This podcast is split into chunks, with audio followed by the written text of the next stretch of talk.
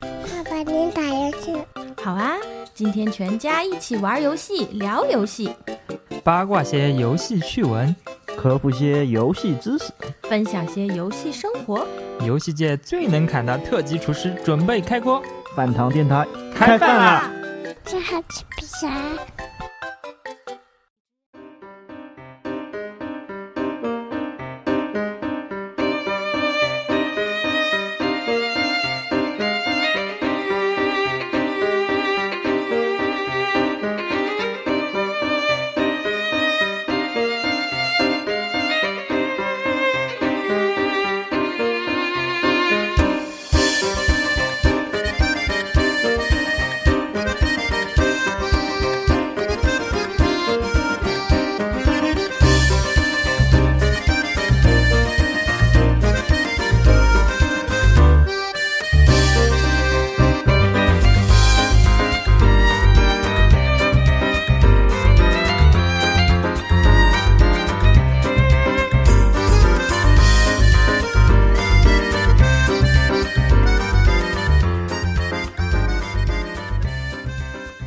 好了，欢迎大家收听最新一期饭堂电台节目。然后今天的节目主题呢，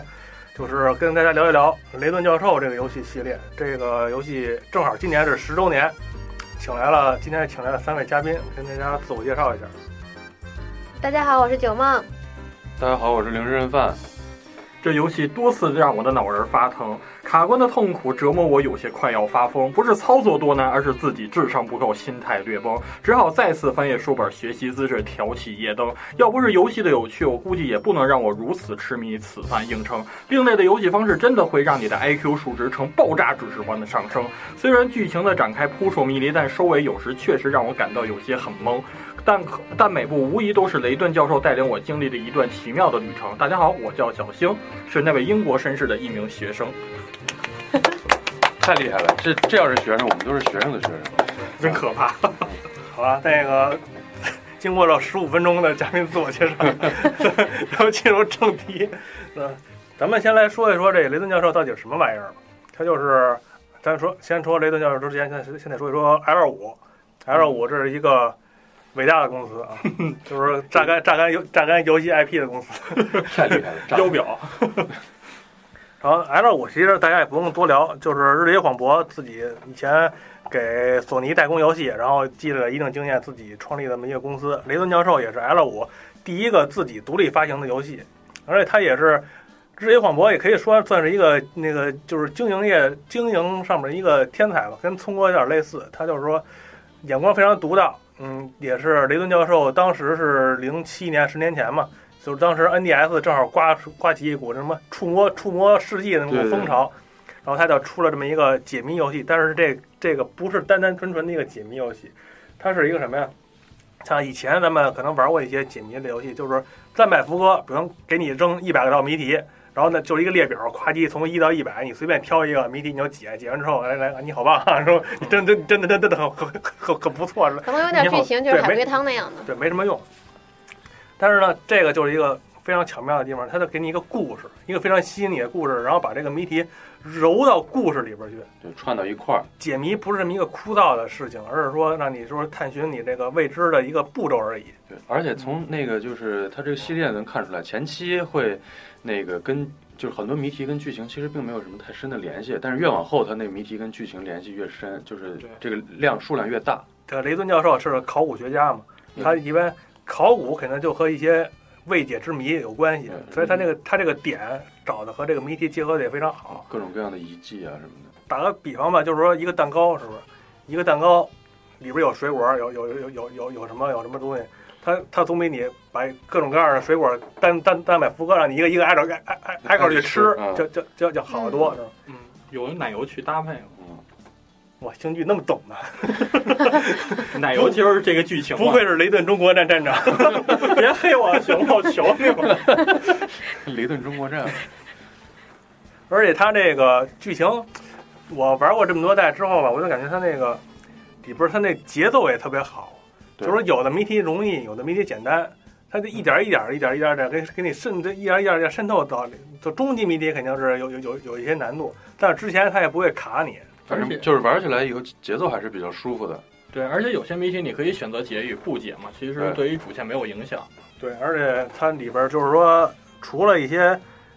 大量的谜题啊，它会有一些谜题的总数去卡你，剩下也应该也也就是说你想解就解，不想解算了。看完了可对如以果先留着。对，如果觉得自己不擅长这这种类型的，就可以试其他类型的嘛。反正最后就是就会给你是要求一个强制的数，比如说达到这个数以后你可以过关，就大概是这样。反正咱们就说说这个雷顿的这个，就是雷顿这个主人公嘛，雷顿教授，一夏个尔毕夏尔雷顿，对，毕竟是以他命名的，他就是身份是一个老师，跟咱们零式具体是一样的身份啊。 嗯九梦也讲课，九梦也讲课，很可 怕。然后他大学呢，的教授嘛，对他吃饱了没事儿干， 就不干自己主业的事儿，然后老去弄一点别的。嗯，然后他就是没见过他上课，嗯，一般都是在外边跑。然后呢，每一个故事都是从一封信开始，嗯对一封信，然后不管是求救啊，还是说给他一些信息，总有一些乱七八糟的事儿，比如说一些奇怪奇奇怪怪的事情，然后他就和他的小助手陆克两个人去解决这些问题。解决这些问题的途中会发生一些乱七八糟的、稀奇古怪的、让你为一所思的这些东西。对啊，什么阴谋诡计啊，各种的。对，肯定里边总有总有帮助你的人，还有一些阻那个阻拦你的人。对啊，这还有一些反派，对，也也这些都是套路嘛。然后把那个谜题融融入到你的这个有融入到这个地方，比如说你去一小镇，镇的门口儿有一看门儿的，看门儿的不会让你进去的，对随便你。他说你得先给我解一个谜题，然后就是他嗯就是就是就是有这种方式把这些所有所有甭管是机智问答呀，还是说就真正开发智力的这些谜题融入到故事里边儿去。对而且雷顿呢，他作为一个英国绅士啊，设定的英国绅士，他有两个爱好，一个就是喝红喝茶喝红茶，一个就是解谜题。嗯今天天气真好，我想到了一个谜题。对，呃然后然后好像基建也也不错，就是那个对嗯对，啊击剑，他的剑术很高超的。对，这个其实这个设置就是既有 DPS，又是一个脑力。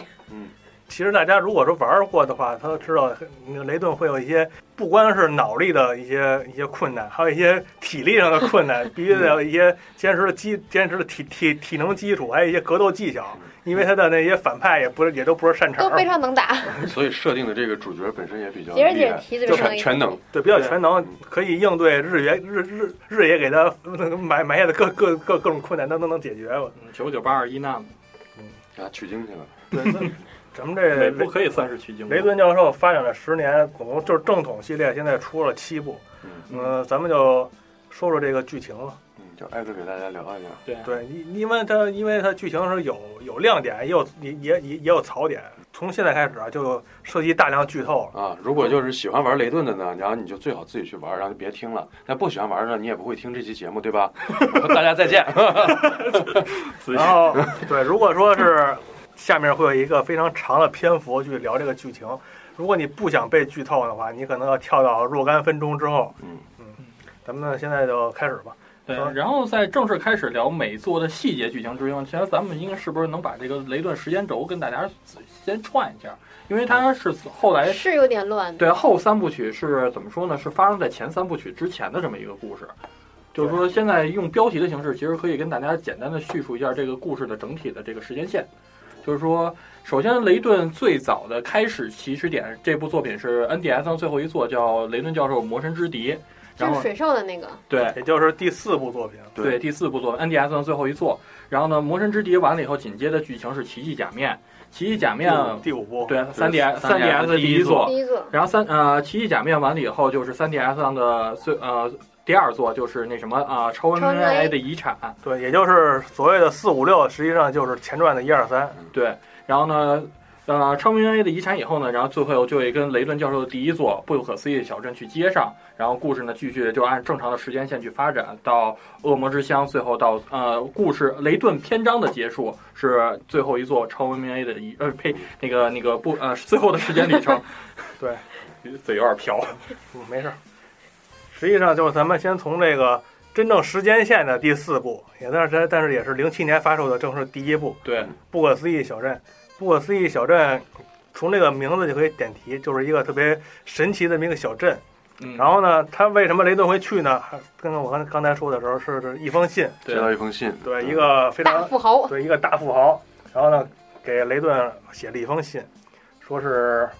说一个黄金果实，对对对，让他找一个叫一个宝藏，那个宝藏是黄金果实。然后当时我就非常吸引，我说哇，找宝藏的游戏。嗯，然后就开着小车嘟嘟嘟嘟嘟去了。而且是当然黄金滚是吧？财迷是吧？对，对然后那大富大富豪实际上已经去世了，嗯去世之后，这封信实际上是大富豪的那个现任妻子写给雷顿的，然后就让他们去小镇去找这个黄金果实，也就是大家认为字面上的意思，可能就是这个大富豪里的所有的资产。等等等雷顿去了之后呢，可能发现呢，这的确是有不少人去盯盯上了这个所谓的黄黄金金果果实实，，嗯，而且他们那个家族感觉就是家族的亲戚之间也很也很那种勾心斗角，又有宝藏，特别像横空正史的各种各种推理小说，嗯当时就特别特别勾人。然后过去发现第一个进门就需要我要告告诉我谜题，哦嗯，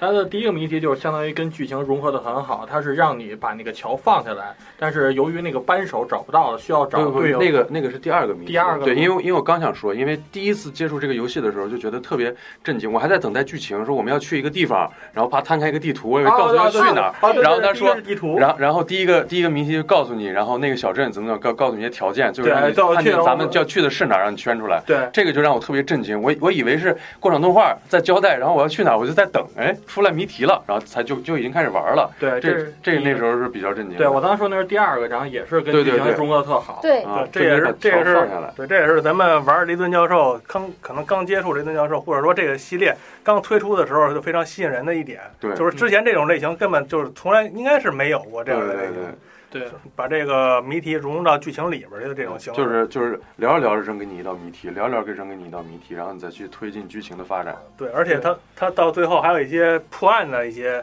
就可能说这个雷顿最后总是要找一个凶手。对，对推理嘛，嗯然后那个动那个游戏广场动画的镜头也跟柯南一样，镜头要绕着雷顿转一圈，雷顿啪拿对手一指，你就是凶解手。明呃， 这也引出了雷顿的那句经典名名名言嘛，“索雷瓦阿纳塔塔嗯”， 那就是你。而且这一代就是一代是我就是现在是一代，对它其实是第四代，嗯，它的剧情是我觉得最好的一个剧情，是吗？就是堪比你们说的那些各种 罗曼蒂啊，克那个啥，完了给他 diss 这 diss 一下，然后九梦被 diss 了，这个这个这个，那你对这个剧情我觉得很一般。对，那你对这你就直接说吧，反正咱们也可以剧透，你就直接说这怎么好。之前就是各种有人消失嘛，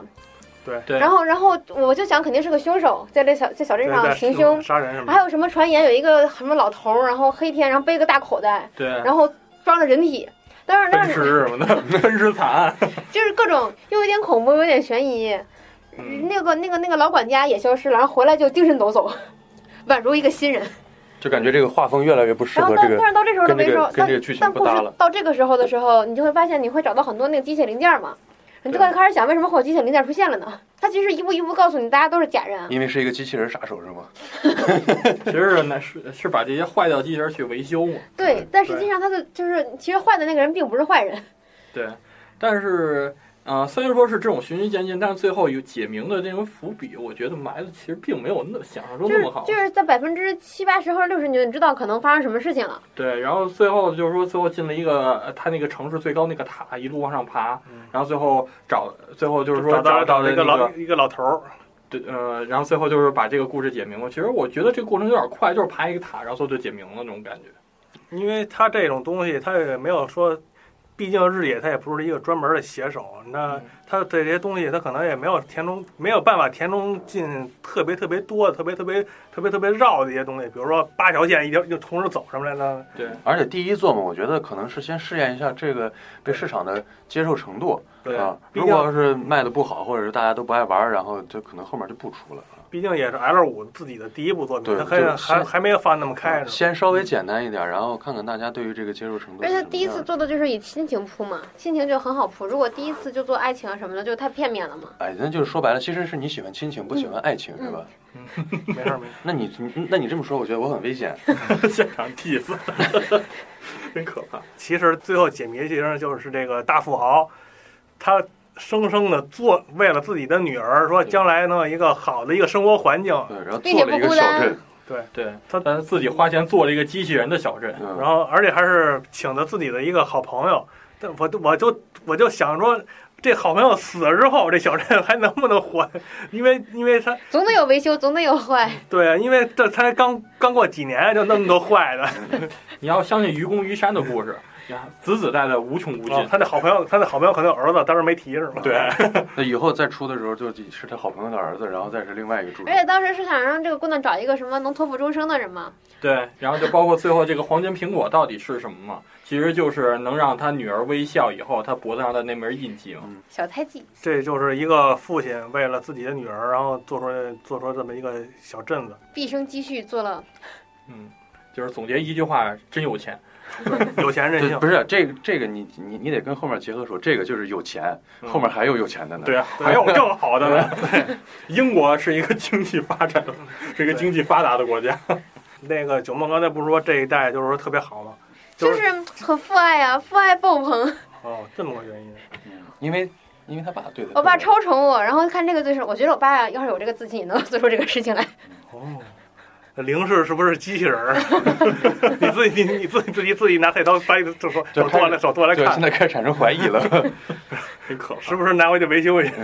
其实大体的剧情咱们聊，然后就是这一系列确定的一些啊、即将登场的一些人物，就说刚才主角雷顿，还有就是陆克这些，陆咱们咱们就不用多说什么，因为雷这是米系在列第动一画。代嗯出来了吗？没有没有没，有雷米他是前超超明 A，它他是的前故事传前对前传之后再出来的。超文明 A 已经他的故事已经就讲完了。然后呢，还有呢就是呃，这一座基本上确定了一个前三部曲一个呃就是反派的这么一个身份，嗯，就是一个变装达人唐保 罗。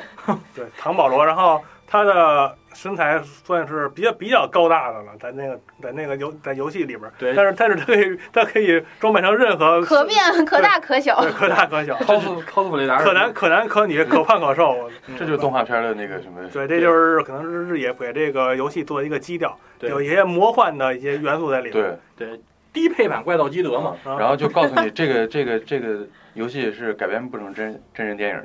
的。很难，嗯， 哦可以可以尝试一下。 真可怕。咱们就说到这一块儿啊，咱们就可以从一代里说一说这个游戏的机制吧，就是说解谜这个谜题。你解开之后呢，它会有一些所谓的那些，就可能可能算是在我理解啊，可能是智商点儿，对， 就是比如说，比如说这个谜题有容易有有有容易的有难的，比如说简单的谜题，它会给你一个概概，比如说这个谜题值二十分儿，然后有难的谜题呢值三十分儿、值四十分儿、值五十分儿，然后如果你一次没有答对，它会从你这个智商点二十分儿里扣除百分之百分之二十还是百分之十，我忘了啊，嗯然后一点点往下减，对对对，对，你但是到最后最后最后通关之后，它会给你一个累积的分数，累积分数高的话，还有一些附加奖励呢。嗯，嗯那反正就是说，但是你也别担心，就是说这些谜题，就是说你过不去，它有一个奖励机制，就是那个小金币机制，提示金币，因为它这个也是一个传统的二 D 的一个 AVG 嘛，它每每个场景都有一些固定的画面，比如说一个房间啊，一些一些街道啊，然后你就可以戳戳戳戳戳戳戳那可能就个，是当初也是为了就是适应就是这个触摸世纪这一块，然后对让你尽可能的去摸去摸一。摸。嗯，就是说每一个场景里边都肯定至少隐藏着一个一个那个提示金币，对这个金币的作用就是你花这个金币去买那个提示，对嗯，提示分三层吧，好像是。对，分三层，但是但是你第三层他也不会告诉你正确答案嗯，他嗯他也只是接近那个正确答案的一个后中面间还有一个开开就是答案的那个是吧？没有没有，应该他是我他一共就到那个最接近的时候我，记得啊我记得应该是没有，他没有嗯说把把把答案彻底告诉啊你，，因为我经常买这个，智商点不够。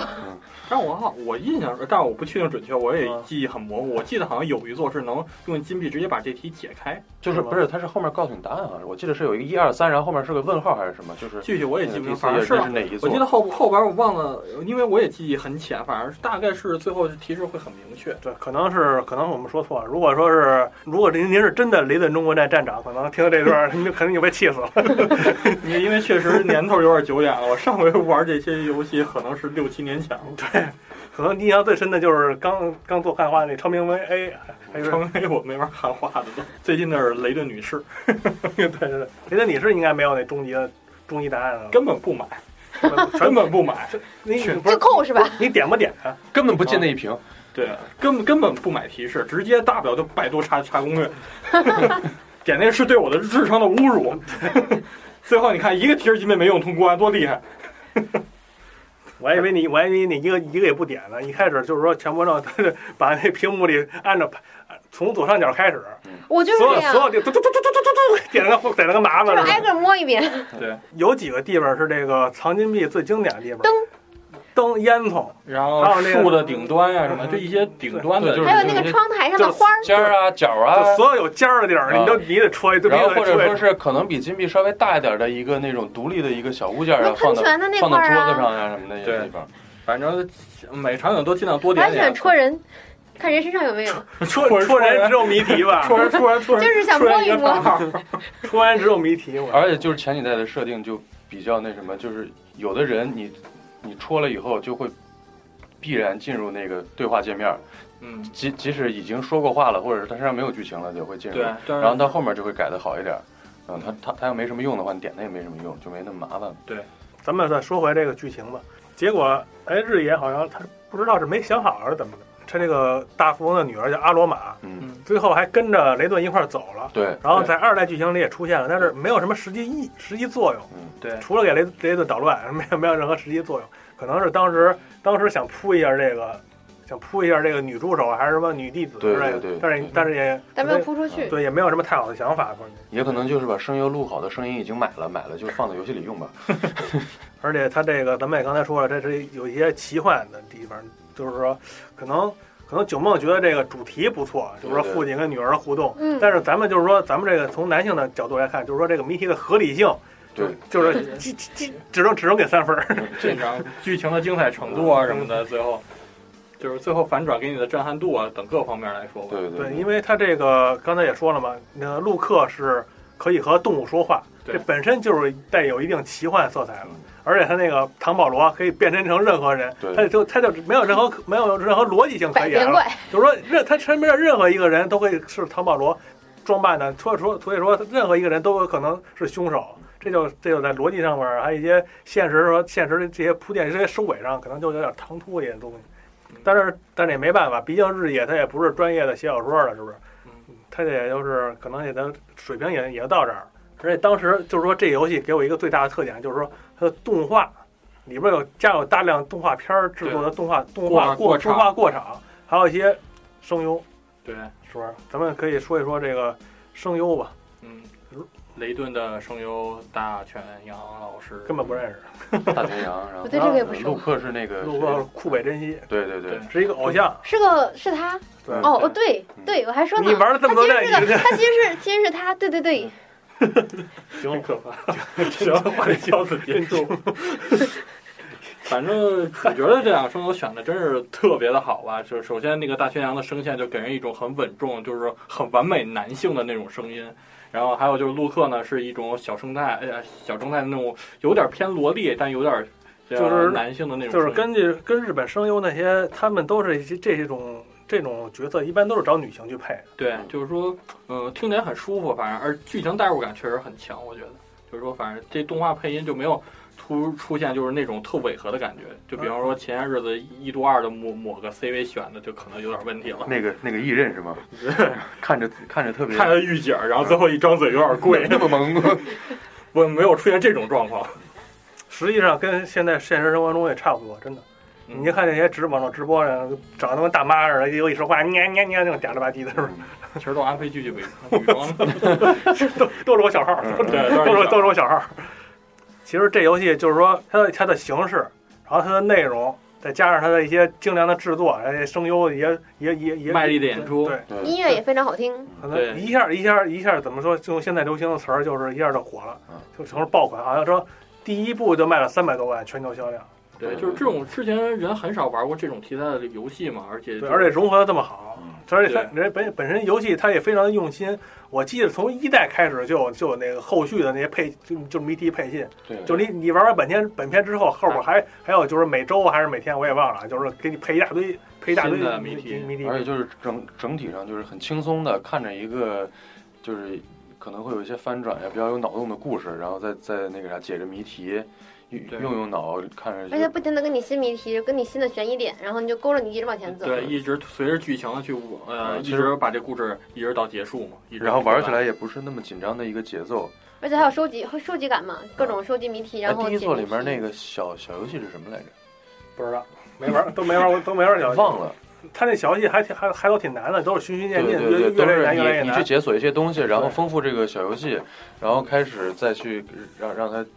就相当于还是解谜，等于是一个一个一个就是一个系列的谜题那样的。那你要刚说到那个迷迷幻，我觉得第二座开始就比那个更第一座更奇幻了。对对，对嗯因为第一座里边就是说，你说机器人儿还有可能，还有还沾点边儿，就是有点钱还能做到这个事情。呃有点钱，技术力够了，还能做出来。对啊。第二部开始就是照例啊，接到一封信，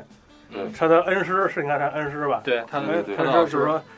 研究一个什么就作死，研究研究。我这有一个箱子，千万不要打开。对，千千万不要打开，一打开你就死。但是我忍不住，我就要打开，结果我死了，你来救我吧！ 这么一吹箫故事。就出事儿了。嗯，然后等到等到那他那雷顿一看一一看这个，可能他预感到可能要出事儿，嗯然后就千里迢迢去去找他的师傅去。然后结果一一到他师傅住处，一看果然出事儿了。然后那个他所谓的那个研究那个箱子也消失了，然后他的那个恩师是死了吗？还是晕了？没有晕了晕了晕了就是被那个气儿好像是给熏晕的吧？那个太臭了，装臭豆腐，上面写那宝我宝箱上写上面写王致和的。 从从中国挖出来，他们不认识。然后就一路一路去追这个，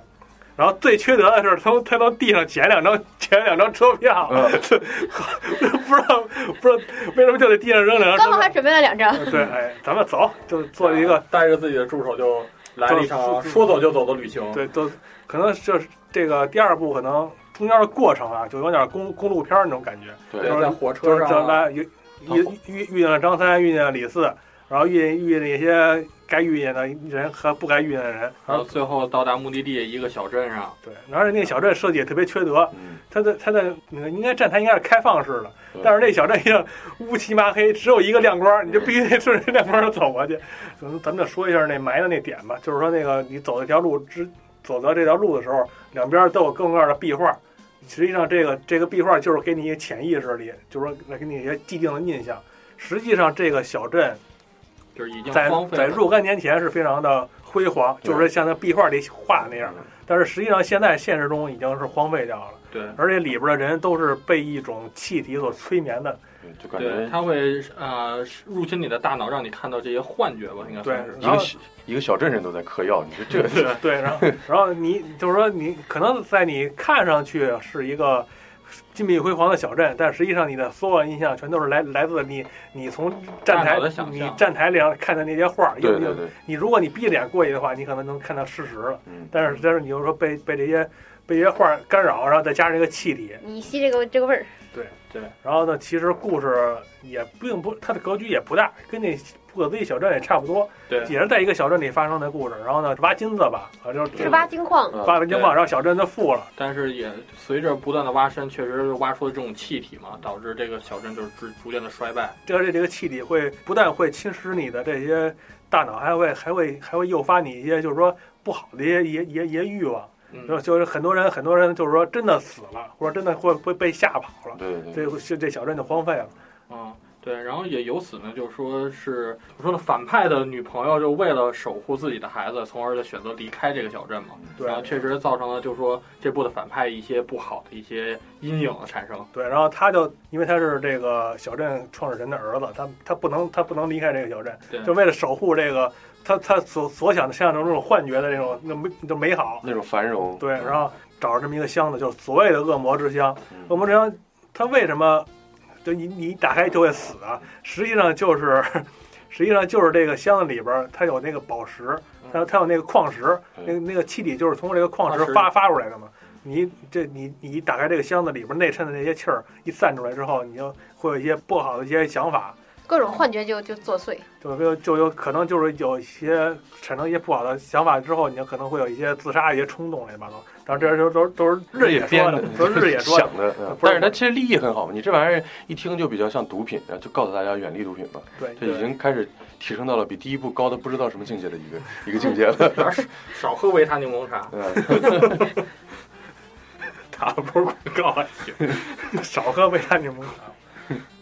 然后最后就是，反正到到了这一座开始，我是觉得首先整体上它的那个那个铺垫，它不再像是第一座就局限于在那个小镇上，然后走来对走去，它一共就那么大一个地方，对然后一开始就是上了火车嘛，然后对，就一开始先是不是家，然后拿到车票去火对对车对上，对，然后在火车上，然后然后会让我觉得我一一开始他占了非常大的篇幅在火车上，对然后对我对，一开始以为会一直在火车上，一直在火车上，最后到了可能一个目的地，然后就这这这游戏可能就完了。最后发现中间还会有其他的一些，就是嗯停车以后的一些地点呀、什么的，然后就是调节这个你你的那种感受，对就会觉得这个游戏有点像一场旅行。对对，就就就更大了一点儿，就更大气一点儿。然后包括它那个最后一个谜题还特别点题，对然后让人因玩为的因为它就是第一步是亲情，第二步可能就是关注这个爱情这一点，嗯就是留守的大 boss 和他那个之前那个女友，他就是说剩下离的就是离孩开离开这个小镇，离开这个小镇，但是他不能离开，他就特别惆怅，用这个所谓的所谓的恶魔之箱，实际上。他那个箱子里边有一个机关，他就是说想用这个箱子去传递他的那个信息，嗯，但是实际上，因为这个箱子做做的太好了，太太精致了，而且它还有打开的给你产生一些不良欲望的一些一些特质，所以呢，就可能可能他们可能那个大 boss 就认为这个箱子可能就是被一些贪婪的人啊就拿走了，对，他可能就是找不到自己的自己心爱的人，联系不上了，但实际上并没有他想象的那么糟，嗯实际上他还是还是有一些，还是还是有一些，就是说，就是忠于他忠于这个信息的人，把这个东西送到了他那个女友的手手里了。对，就包括最后很很浪漫那种正确的打开方式，嗯，这也是最后一道谜题嘛。对，最后一道谜题应该算是我玩过这六代里边儿最浪漫、最点题的一个谜题了，因为它那个谜面儿也特别的浪漫，是一是是一首诗，是吧？对对，就就是这一首诗还一首歌，是一首诗，那样我的我记得我记得比较清楚，就是说那种谜面就是当你我再次相遇，太阳就会升起。当当清风吹拂之时，我心便被你知，是吗？啊，打我我记得我记得汉化组应该是这么汉化的啊。，没事，你随便说，我们都忘了。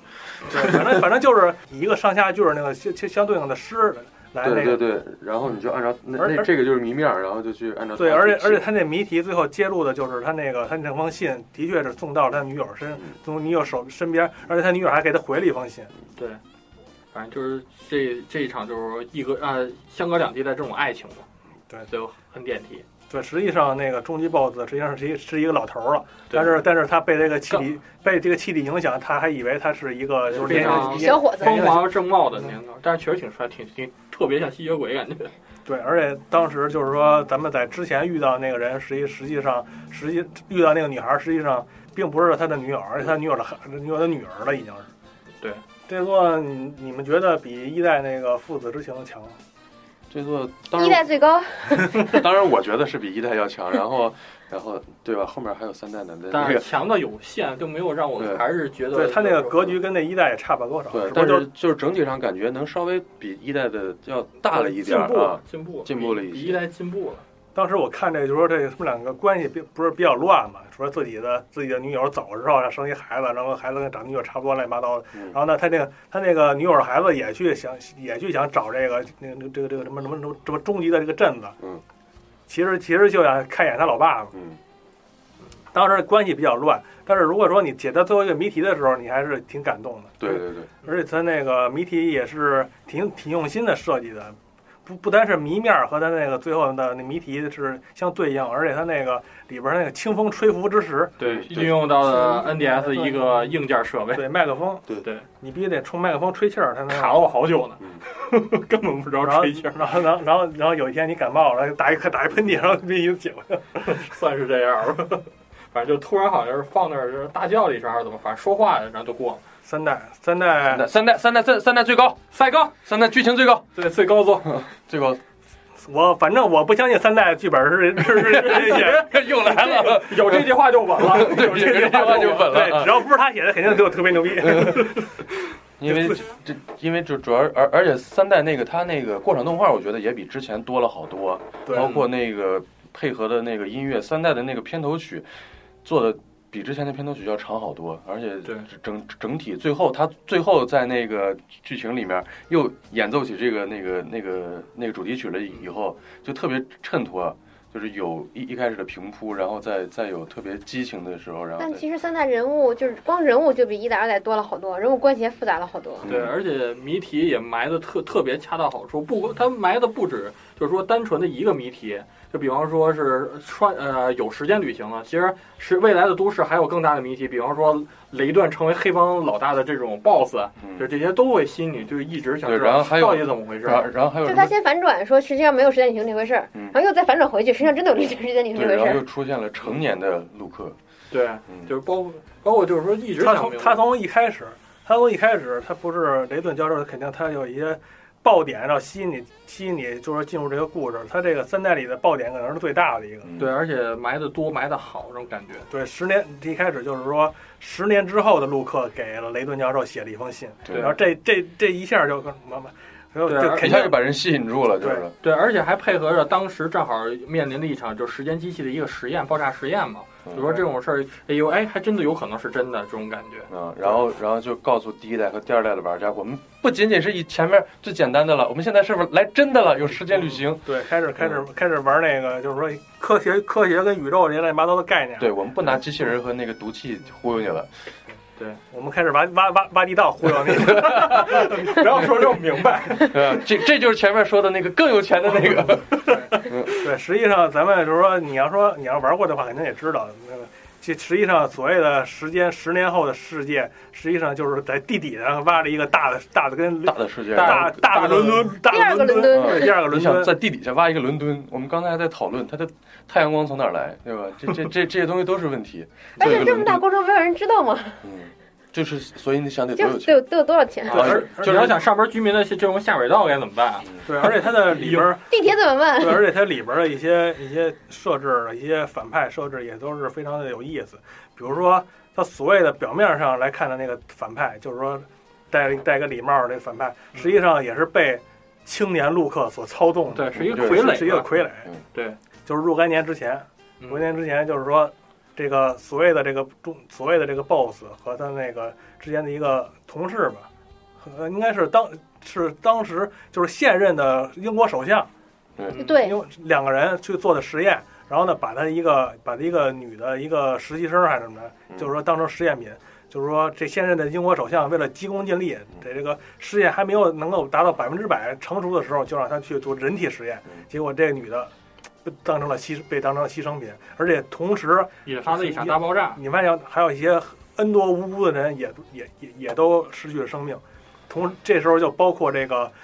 假的十年之后所谓的十年路克，十年之后陆克的这个父母，嗯所谓的这个假陆克也是当时也都被黑化了。嗯嗯，就是一心想复仇，然后后来呢，就是被一个富豪收养，然后继承了他一大笔遗产，然后从而实行了这么一场复仇计划嘛。对，呃而且最复杂的是什么呀？最复杂的是咱之前提的那个唐保罗，对，唐保罗和这个和这个假的这个，就是这代交呃交代了唐保罗跟雷顿的一些关系，可以啊说，对，而且就是而说且唐保罗其实一直很恨雷顿，这是为什么？对，实际上就是就是因为这个所谓这个这个女实习生被炸的这个炸没了，这个女实习生实际上是是雷顿的女朋友，然后然后这个唐保罗唐啊保罗唐暗保罗也喜欢人家暗恋，然后然后这个被操纵的这个假的 boss 他也也喜欢这女的，就是三个人都喜欢这女的，但是但是这女的喜欢雷顿，就是这么对就是这么所以所以就是红颜祸水嘛，你一要要没有这女的就没这么多破事，真是对而且呢，这代还交代了一个就是雷顿的帽子的来历，就是雷顿帽子不离身嘛，嗯就是说本体嘛，对就是说这帽子怎么来的就，是这代也有交也有交代嘛。雷顿那帽子是他想摘下来才能摘下来，然后剩下的说任何外力都都都都都弄不下来那帽子。然后这代呢也出现了雷顿教授没有戴帽子这种形象嘛。对其实摘下来以后还是说吧，你还是戴上帽子好对，。看 实际上对，而且还是而且之后也有他年轻时候没戴帽子，也也也挺难看的。 对啊，最后这其实是二代说的是爱情，然后这就是就是变成了更升更升级了，就是多角多角恋。 多真的是这样而且但二是雷顿从第一座到第二座都没有死人，就不别管打开恶魔之前会死人，其实老老师也晕了。嗯但就在第三代开始，就是把把就是有有人出事故，然后有的人真的被炸死，然后有人因此复仇，再加进来。但是他也没有描写就实际上哎死对人的那个画面，他只是说他死了。要不然就跟以前以前作品分级不一样那你要这么说，其实一代那个不是不是不是老爹也死了吗？算是老死的吗？啊啊对，对，都很都很正常。然后要不然即使即使开恶魔之枪也没人死。嗯，就是说不是是真正的通过什么背后的阴谋，但是到第三代就是然后非常现实，比如说这个炸弹炸死了，那就是一场阴谋嘛，然后就死了人，然后还有什么，也不良不是也不也不算阴谋，其实是算一场事故。嗯嗯，给我印象比较深的话，就是说这青年陆克请的是小栗旬去去当的声优，嗯，嗯，就证明是那个啥有钱了，对。嗯，我说这，而且而且就是说，当时可能是因为前两座比较成功了嘛，到嗯第三座可能它的剧情写的比较比较比较比较写，我也准备砸一点钱，来个来个来来来来个巅峰之作的感觉。而且莱五在这期间是出了闪电十一人了吧？出已了。经出了吧？出了而且卖二的不错。二二代的时候就已经附送了闪电十一人嗯的一代的试玩了，实际上那时候 L 五已经是算是走着走着走进正轨了。对对对，所以应该就比较不缺钱，而且还都都做的比较受欢迎。你说毕竟是小利群，它也是能够吸引吸引到一定的增长销量点。对，而且这个三代的，我估计它这个剧情包括整整个游戏也是经过比较长时间的打磨，然后对就做做出来。剧本肯定外包的，不绝对不是日野写嗯的， 是吧？日本剧本可能是外包给乔周去的， 因为他们俩做完， 这是后话了。啊，对，当时实际上这个游戏到最后，最后结局揭开的就是就是假陆克利用他那个假 BOSS，就是急于想对拯救这个这个被炸死的这个女性，嗯想让她复活的这个这个这个这个这个心心理，利用她，然后就想对他们这些所有的跟这个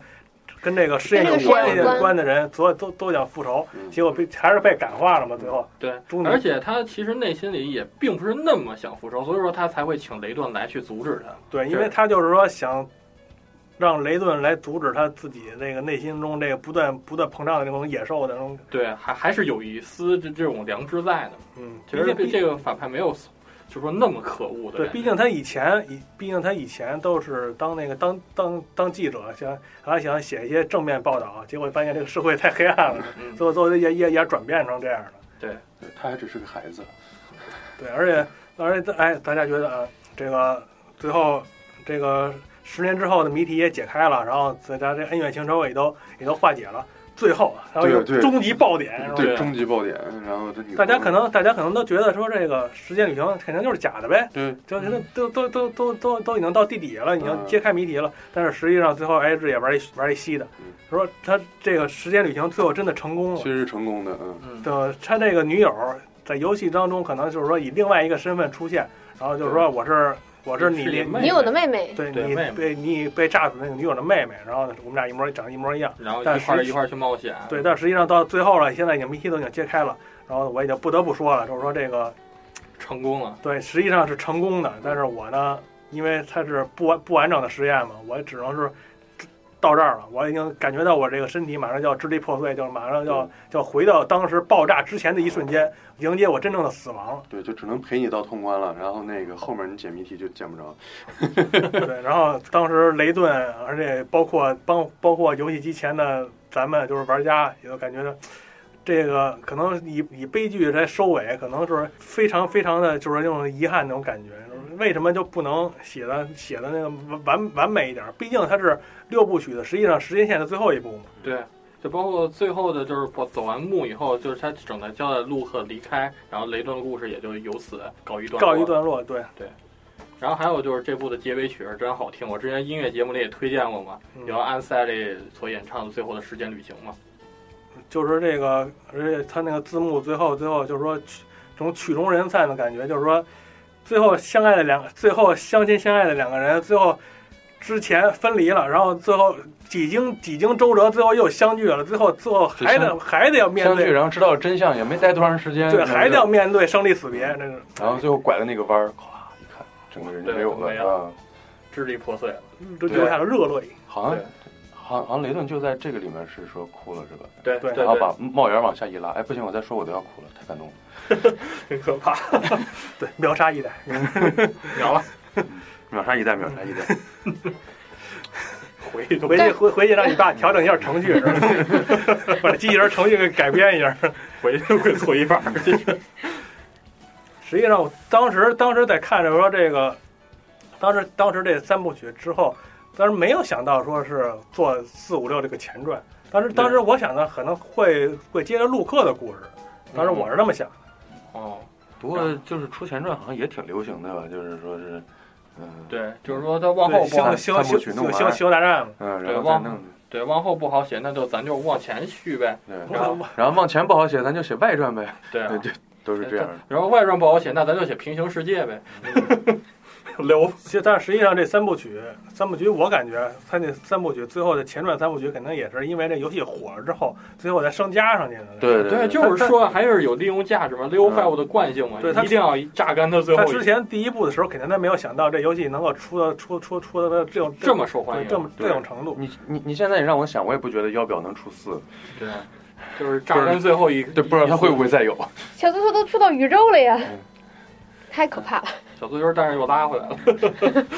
小足球重新洗牌了嘛，从一代开始开始就对啊，就所以说最后啊就是它美眉它的会越破越大，越破越大，实在受不了了，然后再拉回来不重是就是新 对，所以就是说平行宇宙，就就对啊就就可以类似平行宇宙这样。刘呃雷顿教授估计，哎，雷顿教授还还还能再战，还能再战。然后咱们就是说说完这老三部曲，他可能就跟，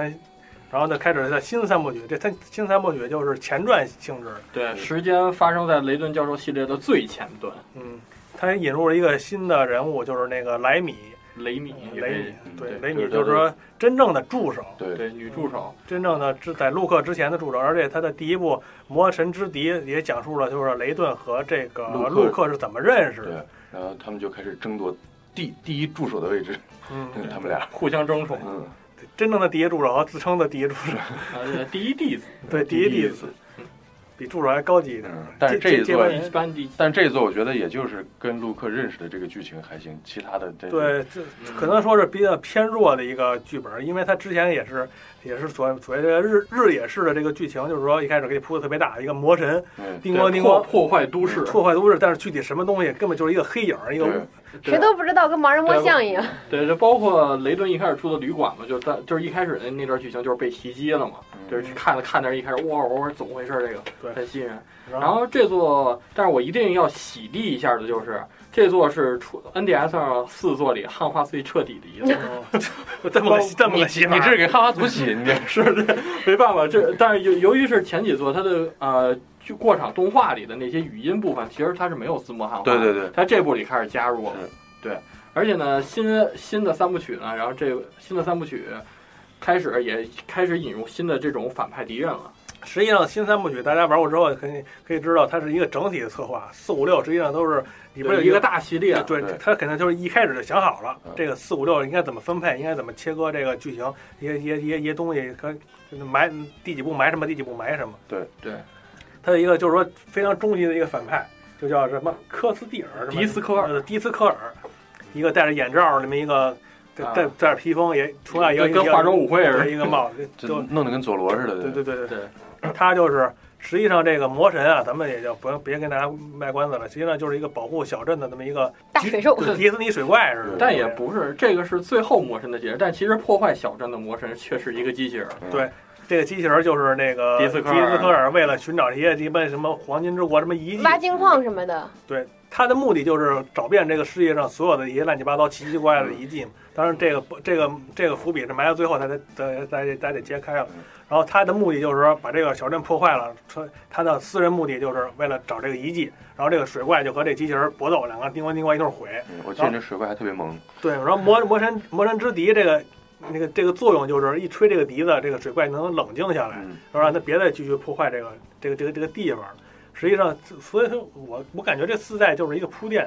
对然后然后然后五代跟六代实际上它剧情实际上是是是上下级的关系，我感觉。对对明尤其是五代，它最后结尾明显就是感觉它是故意没讲完的嘛，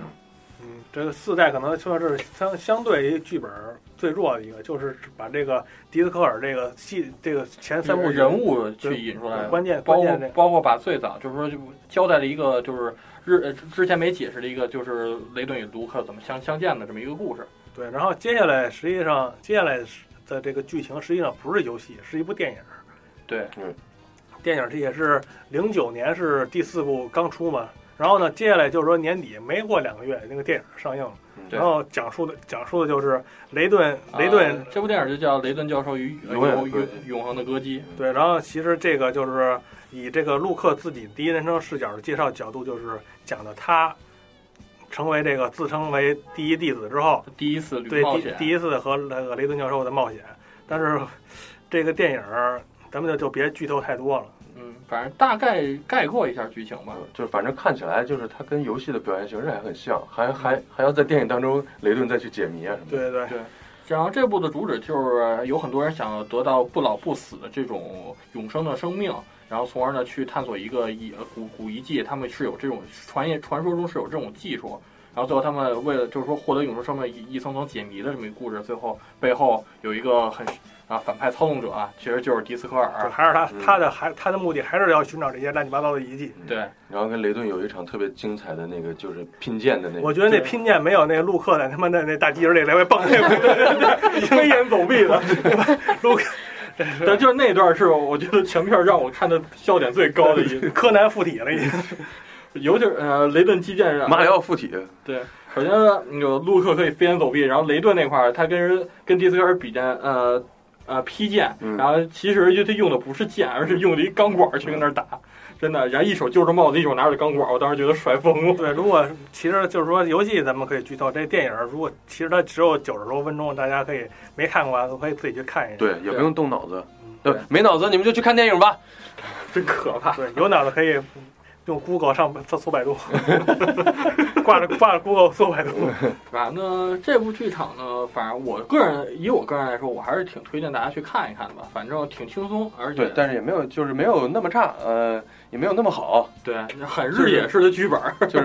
就是能过及格线。我个人觉得，对能看。嗯，能看。然后时间就来到五代啊，五代的时候平台已经变了，变成 3DS 了。对三年，三年的第一作嘛，对对 3DS 上有这些系列加入了不少三三 D 的元元素对，啊，有一导些演三 D，对对，首先它就是最大的感觉就是上下屏已经兑换了，对，对是吧？对它就是把所有的场景都放在上屏里，嗯就从而为对了到这突个出三三 D。 D 嗯效果啊。对，像之前是底下你点哪儿就可以，现在现在是下面就变成类似于一个触摸板的那种那种那种那种操作，到时候你触摸的时候啊，就上下屏会挪一下，然后你再触摸。嗯然后等到等到剧等到剧情演出的时候，时候时候它那个画面会再然挪后又切回来对对，挪到上面。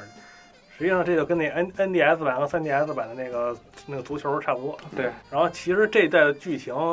说不复杂也不复杂，但是说复杂也挺复杂的。也就是说，回又回到了往前，时间又往前倒，倒到倒到若干年前，就是说雷对顿还雷顿还是学生时代学生的时代，还还还留着就泡泡头什么的，嗯他说他妈这巨高这儿一撮儿那儿一撮儿这儿一撮儿那儿一撮儿那种感觉。然后他的儿时代有有三个好朋友，那个我知道他的主人公就是他好朋友之一叫兰德，兰德的主人公的那个小跟班儿叫亨利，然后那女的我记不清楚了，咱们就叫管她叫女女女女主人公吧。这兰德就是一个考古疯子，就是比那个考古对考古的热爱比那个雷雷顿顿还还要痴迷。但是非常遗憾，就是说在这个探索过程中，把生命献给了考古事业。然后最后就是若干年就是就是不知去向吧，所谓所谓不知去向。然后呢，他这个小跟班亨利，表面上来看啊，就是霸占了兰德的所有的、所有的、所有的那些就是资产啊资，还娶了兰德的女朋友， 对兰德的女朋友，然后呢，哎，还变成了变成了奇亿万富翁是吧？嗯在一个奇迹之街，咱跟人说，哎，这个街凭凭空就好像那个拉斯维加斯似的，其实实际上是一个荒野，嗯最后就被这个亨利经营成了一个奇迹奇迹一样的街道，就特特特别繁华。然后这时候可能就是突然出现这么一大哥，号号称自己是假面什么假面绅士还是什么玩意儿。嗯，大概是这样吧，具体具体自称什么我也不知道。他戴着一个奇迹假面，然后在然后奇迹绅士，奇迹绅士，啊，然后在就是他就是在大街上表演出各种各样的这种神奇的魔法，奇迹嘛，所谓的奇迹，对，就是把人变成了石，变成变变成了石头。对，然后包括自身可以什么在空中走动，然后把画里的人变呃变呃变变到现实中来，对等又是一个经典的日野式的开场，嗯，对，就是说日野跟日野跟你们说这些实际上肯定都是假的，嗯具体怎么做的我会后来告诉你。嗯不过不过你先先得在心情平静的时候就告诉你， 怕你怕你气死。就最后高潮的时 候，但实际上大家应听到这儿应该就知道，实际上这哥们儿就是兰德是吧？嗯对最后没死，最后。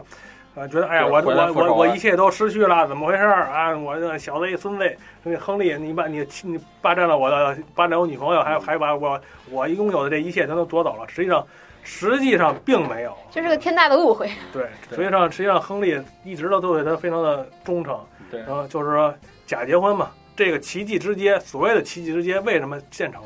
就是因为要欢迎他回来，要找这个要找这个兰德，然后呢，就是说有很高的那个筹码吧，去去去去悬赏，啊好像是，嗯就就所有的一些人就是都来了，然后这个地儿越来越繁华，越来越繁华，越来越繁华，就这么一一来一来就形成了。形形成这个奇迹之街。嗯，然后刚才说的那些比较奇幻的魔术、魔魔法，其实就是出来就是大型魔术。就是兰德手底下一帮碎催弄，嗯对，这解释起来你呃就跟气呃气球撒了气儿了嘛。 嗯就反正也也反正也挺扯的。嗯嗯，他他只是告诉你手法，但是这手法的合理性，他根本根本根本就不考虑合合理性。对，我就说这样就行，你就信就完了。对嗯对，我说我我我我说我说行就行，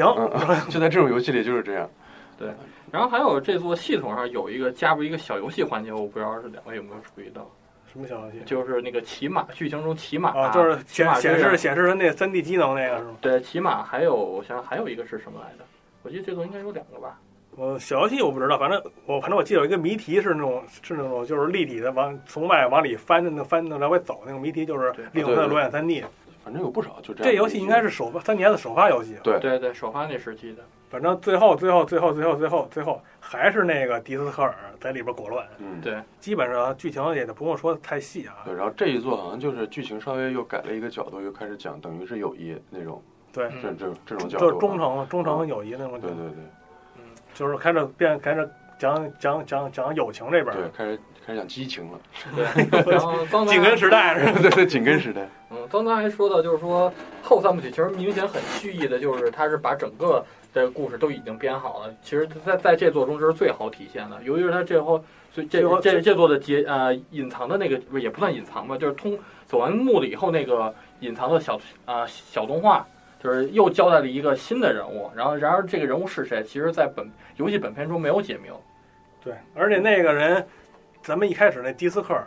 就是说，甭管是电影里也好，还是第四、第五部里也好，他是一个非常强的那么一个角色，对上蹿下蹦，然后说他最后那个隐藏彩蛋不也是吗？他从他新发现那个遗迹上直接蹦下来了，对嗯那遗迹上至少得有他妈十几米，然后最后最后躲过了那个新新新 BOSS 的手下的各种机枪扫射，是吧？对，就就光用他那个用他那个那个什么什么什么什么。披风这披风披风一扫，人就没了，嗯哇，就直接就跳到那个最终 BOSS 面前嗯，结果被追梦一拳秒 杀，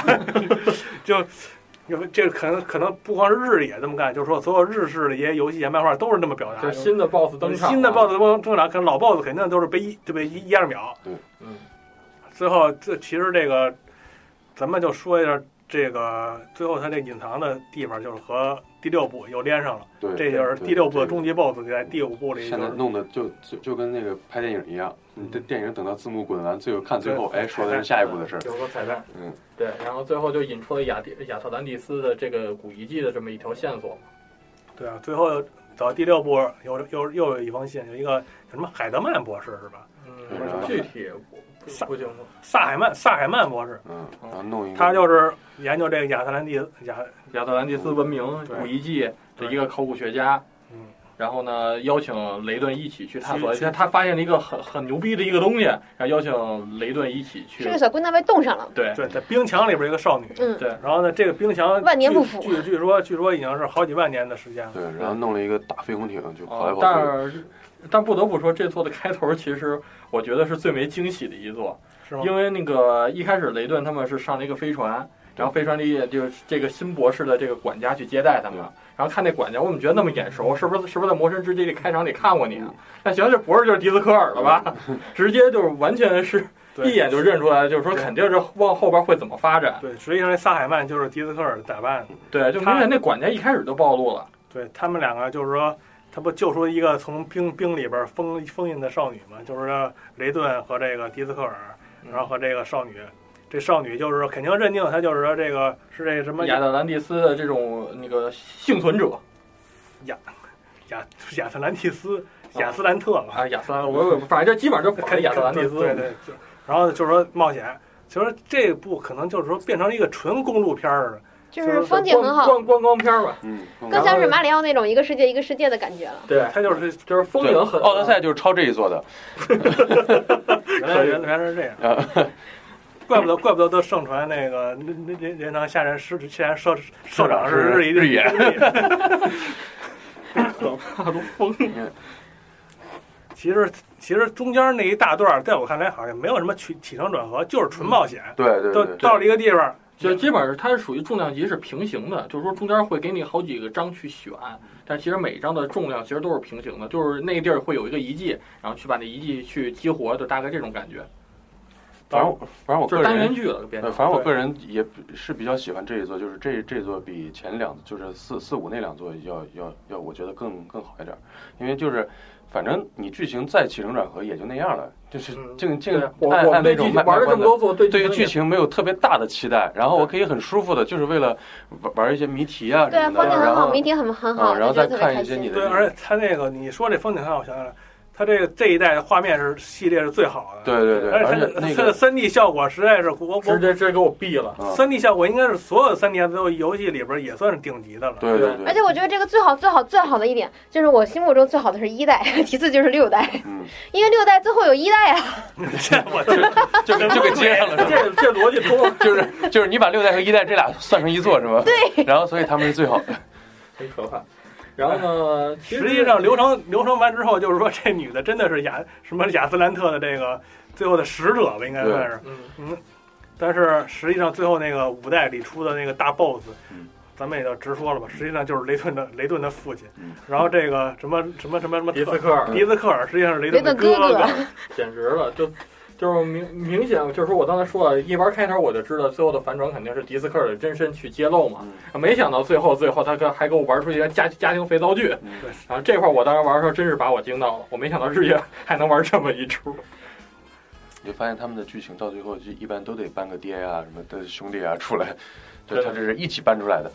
对，反正我一开始，你看那谁是他爸爸，我想到了，但是迪斯科尔是他哥哥，我没想到，因为之前迪斯科尔对雷顿其实也挺狠的，嗯是吧？这有好几次好有好几次都是，其实都可以把那雷顿给置于死地那种给搞对你想想杀生丸跟犬夜叉 对吧？你这这这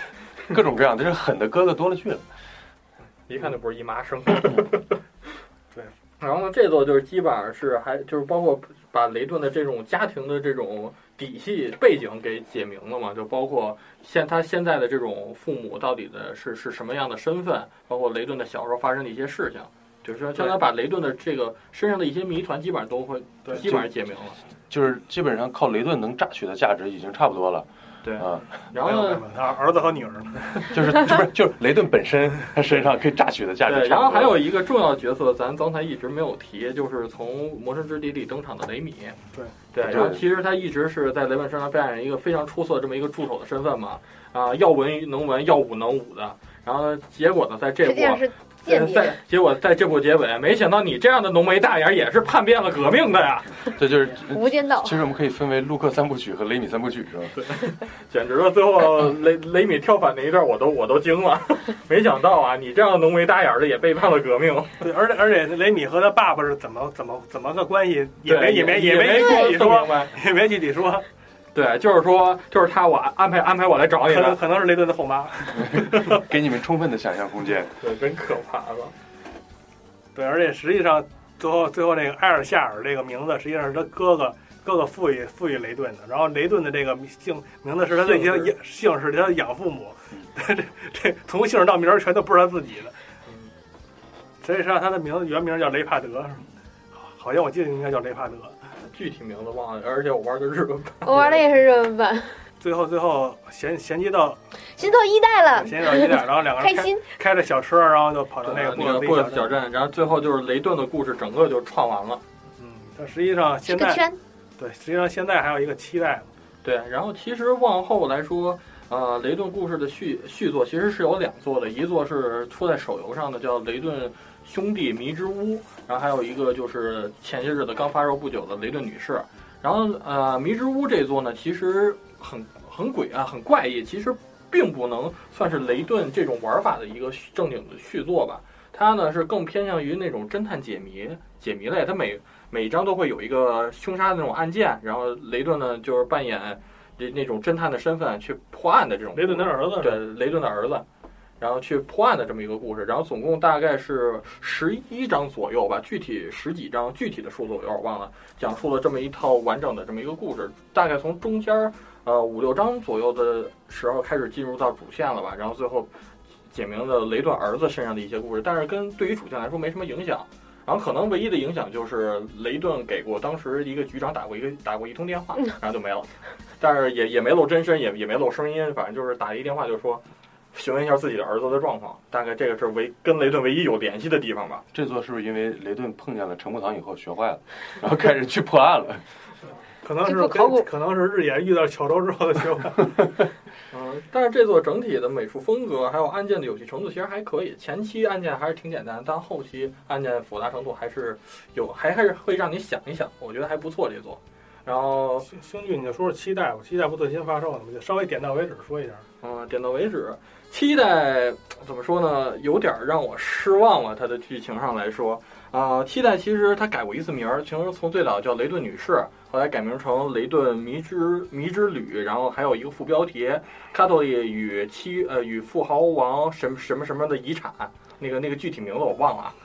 就七富豪与什么富豪王什么什么的遗产。然后其实呢，其实每座雷顿都有这个副标题，跟那个跟剧情其实呼应的很好。然而这一座呢，它的呼应这个标题的章节只有最后一章，也就大概只有一个多小时、两个小时的流程去跟这个标题有呼应，其他的时间全是日常呃日日常剧，就是说交代所这些富豪的身份背景，包括这些富豪的一些日常，就是基本上是这样。游戏呢，真的跟雷顿正片来说很大的区别，就是雷顿正片来说是一条主线去从始至终牵引着你，而这座呢，就是每一章就是一个独立的故事。就是说雷顿他自己，雷顿的闺女，然后啊、卡托利，然后自己呢去开了一个侦探事务所，去接到一些案件的委托，然后去破案，每一章都是这样的。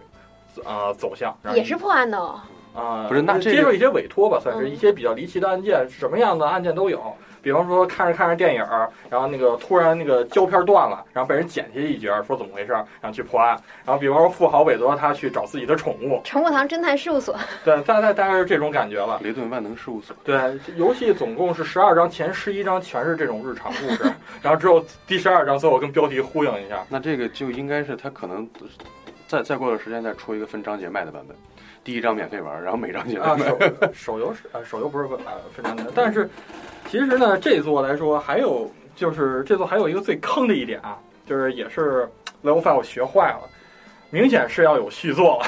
他最后结局又给你挖了一个大坑。对，说明他这这这这也是先写好三部曲，然后对，这就是后后期剧本应该是已经写好了，啊，而且呢，这座的发行时间的时间点是根据我刚才说的雷顿兄弟是平行的，因为最后有一个隐藏的彩蛋，就是啊，这个雷顿的闺女和雷顿的呃和向雷顿的儿子的助手写信的这么一段情节，就说明这两个时间线是已经平行了的。但这个时间线下的雷顿教授的去向在哪里啊是还没有交代，只能等后续的这种解明了。嗯，这就是他这后面还有三部曲，所以 3DS 还能再战几年。啊，但没准就 Switch 谁了。的 Switch？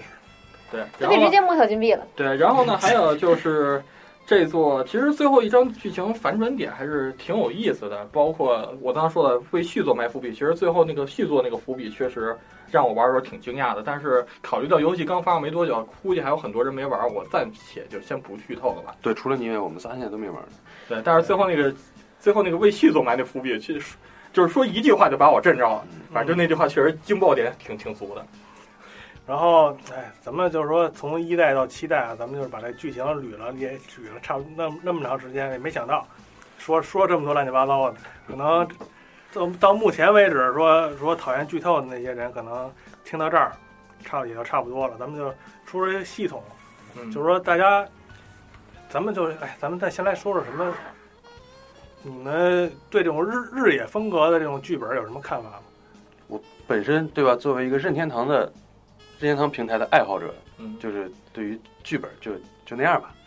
但是你游戏好玩就行就是逆就是逆转之类的，你但是日野就是感觉嗯铺你太大了，收不回来口。嗯，当然像逆转那种，它是纯以剧情为中心的嘛，那种游戏，那种就另另说了。玩玩雷顿大部分还是为了就是挨个去玩嗯玩谜题的谜，题这样的是，吗就是对剧情不是吸引我的首要点啊。能玩到哪种新样的、各式各样的谜题啊？其实是我已经一不个在意他怎么把前面说的那些扯了，对你怎随么便圆怎么圆吧，你怎么圆我圆都你的是你的事儿。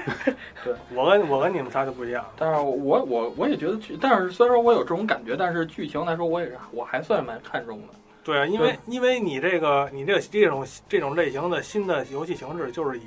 剧情埋谜题，如果说如果说真的说你说说就是说你注重的是谜题的话，那以前那种枯燥的那种谜题谜题罗列式的游戏，那不那不那不一样了吗？呃是，这所以说，就从他的第一作开始，他就是剧情也是吸引的一个点，但是对我来说不是那么不是最重要的，因为就是剧情是能让这个显得更有意思啊嗯。就不管你的剧本就是剧情不够是好是好是坏，我就当看一电子小说了呗。不够巧周那种，就是特别特别特别严就是谨，没又有，很就又是很抓人。就是没有，就是这剧情剧情可能是只能加一分两分，那没有到加五分十分。对对对，，因为你要像比如说你像灵要魂欺诈，它不也是各种解小谜题，然后把时间倒回，然后各种救人嘛对？但它其实就还有而且还有那什么纯剧情啊什么那极限突出九九九不也是？对，这就是纯是让你觉得剧情很抓人，谜题没所谓了。但这个就是谜题很重要，剧情你你就讲吧，我但听着。是这是这呃，这可能也是咱们后边玩多的那种感觉。但是其实每一座的开头还确实都都能抓啊住我，是就是倒对倒是能给你只是后就面是有给点扯而你设一悬已念对吧。对，然后它是一个熟悉了这种规律以后，它我就就最后就破罐破摔。你它前面讲多少什么东西，它是一我也个知道双，它是一个双刃剑，知道吗？对，就说你开始买看着一个铺的特别大的大口子，嗯就是把所有人都装进来了，嗯，但是你缝不上 对，就不就就不管就了，所就以就有后很面多就有我很就多很多很就多是很多人漏在这有好多湖州的，就是 还感觉是好有奇期怪啊待，但是对于他这个就是对于这个剧情到底是为什么这样的这这种期待就会越来越淡了。对，一开始就是说刚接触的时候，可能确实觉得哦有有有点有点神，有点牛逼这个剧情。嗯然后后来习惯了这种，就是玩了一这两座个以后套，路已经 对，有就点熟悉了这走种进科学了套路套路以后，就啊你后边来五版知道吧？走进科学来，，我来，我带我走进科对，学。每次你给我点新谜题，然后还是这个人物，然后我听听声儿，然后大概得看看剧情就就行你了你。走进科学这就开始嘛，特别特别牛逼，哇，好吓人！然后一开始啊，对对对，你说什么都对，做梦 呢。什么什么猪叫什么乱七八糟的，天天就怪怪声，天天是猪叫。对对对对，你说对，你说的对，习惯这以后确实你有写点剧本你说了算，所以就还是可能谜题方面儿，而而而且它的谜题，我觉得是越来越好的。一个是，一个是因为因为就前面说了，还是要注重一点剧情，然后它跟剧情又融合的特别好，对对，到后，边哎打着打着出来的来一个而。且难度真的第一代难的我痛彻心扉，一直是看攻略看攻略看攻略，嗯然后到后边就是说那种就是说根据场景结合的那种谜题会比之前的要多很多嘛，对，跟当时这种情景下， 对，因为它后期的那个前就是它那个三部曲，就是前传三部曲是以考古为主，而而那而那个之前那老的四五六那时时间线的三部曲是以那个一直是以就是侦探啊，有对，点困在小镇里的那种，看就是比格局比较小。嗯，那后来也超文明 A 就就是各种各样的遗迹乱七八糟的也满世界跑对好嗨也好比嗨也也啊！比较容易和这些谜题相融相融合。对，嗯，反正我就觉得他那个剧本，因为我是比较喜欢看侦探小说，知道嗯吧？嗯我就一开始接触这个雷顿的时候，我就觉得就是不能不就是特别难特别难以忍受那种。他开始开始就是说放飞自我，然后最后又收不回来这种。但是放飞自我那段过程还是很享受 的。对，然后对对到等到后来玩多了之后，可能就是也就认清了日野这种水平，也就也就那那那么回事 我儿。知道，我就明知道他圆不回来，你就放飞吧。对，反正基基本上，如果说你就别抱着这种太特别严谨的这种这种这种写实的那种，像什么像什么真正发布的那些写那些那些那些那些小说那种那种水平看待就行。毕竟它之前之前我也说了嘛，它是一个带有奇幻色彩的这么一个世界里边儿的，它怎么说对它怎么说都行。比如说天上飞的东西，最后也没有解释怎么回事，就是啊，就这样吧，我也不会在意这些细节。而且咱们就是说这个最喜欢的剧情，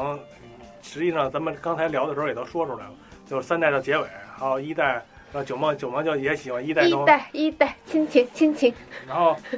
音乐，音乐零是零是，既然这个公司是跟音乐有关的，你可以说说音乐对你有什么吸引的地方？就是主要是我觉得它一直是它那风格，那刚刚那个星剧说那风格什么风格来着？手风琴，就是欧欧是欧式古典，对，由那个手风琴、小提琴，然后还有大提琴，尤其那个三代的那个主题音乐一开始的那个大提琴，对嗯，那出来以后就感觉是就是，反正只要是能听到这样的，我就是类似这种风格的音乐，一般我都会先想到雷顿。包括我现在还拿那个一代的那个谜题的音乐在做闹钟的铃声，然后，而且就是说，一听到这种手风琴的音乐，我第一印象是雷顿。其实我最就是最近最印象最深的一个反应，啊其实《塞尔达荒野之息》里那开啊 Cass 那个手风琴，啊我 Cass 当时一听，我真的是以为雷顿呢。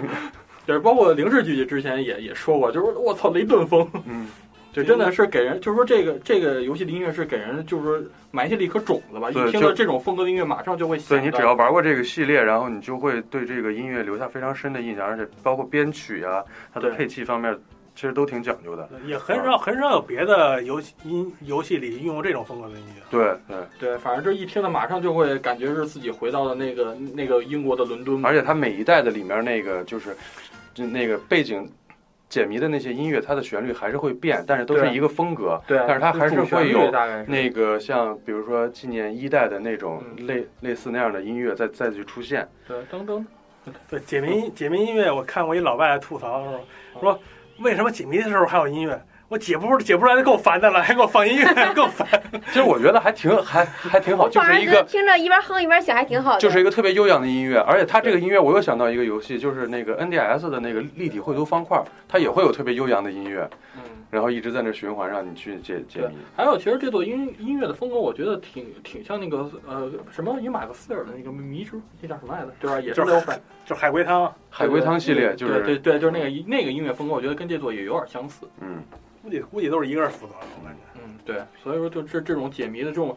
背景音乐，让你听起来其实心情很舒爽嘛，就是对说就是说很平的那种，就是说不会像是那种剧情激烈的咚咚哒哒的那种剧烈感。 叉 B 叉里的那种背景音乐，对，又黑泽野大神。吹吹喇叭那会儿，呃他说那叉 B 叉就是那个为由泽野做那一座，巨丑。You you，又黑泽野，你你要被拉黑。实际上还设定上还有还有一个还有一个还有一个点就是他那个人设，对对，对，嗯他那个就是特点非常鲜明。嗯对人设就是说基本上可能就是说除了那些标准小小小圆脸美女，比如说就是一代大富豪的媳妇儿嗯对，像这标准小圆脸美女之外，剩下的人都是特别有特别自己的特而点。而且还特别夸张，因为你像比如说他同样他们做的那个小足球就会比较统那个一，对，就就比比较统一，然后是这相发型不太一样相。相对稍微正常一点，那因个为脸因型为小足球人太多了，但是小足球脸也有不正常， 嗯的，也有像雷就神这种是相嗯相对稍稍微能正常。雷雷顿里面就是给人印象能特别深刻，有那种特别大脸盘子，然后特别小五官，然后对特别长脸的那种。对，因为他的五官搭配都特别特别特别奇怪，鼻还有一些一些五官都都特别特点特别突出，嗯就一一般就是下巴和鼻子还有眼睛这三个部分。所以就是应应应和你前面说的那种，它是因为比较奇幻嘛，嗯用用用这种方式去表现，让你更更加感觉它是一个对比较奇幻的世界。对，所沉浸在就是这么一个比较奇幻的一个世界里，嗯这种风格。说了剧情这些乱七八糟占用非常大时间啊，咱们就说这另外一个关键点，就是这谜这个谜题。嗯哎谜 题谜题到了，精髓终于到谜题了，精精髓髓对，再再再聊四个小时的，续四个小时，谜是题，的咱们一提到谜题，咱们就不能不说这个谜题的监修多呼辉老爷子，对，因为他每一代的最后的最后的 staff 一出来之后，每个就是无论是每一代第一个名字肯定都是多呼辉，对肯定都日日野队排第二个。对，所以你看日野都把剧情放到第二位，所以我觉得你是以剧情为核，嗯，这以谜题为核心没有问题啊寂。静为辅。 对，其实啊，多呼辉老爷子也刚从去年刚刚刚刚去世了。对，刚刚去世，嗯然后不得不说，多维老爷确实是把雷顿这个系列撑起来的一个关键人物。啊而且他，而且我我感觉之前他这个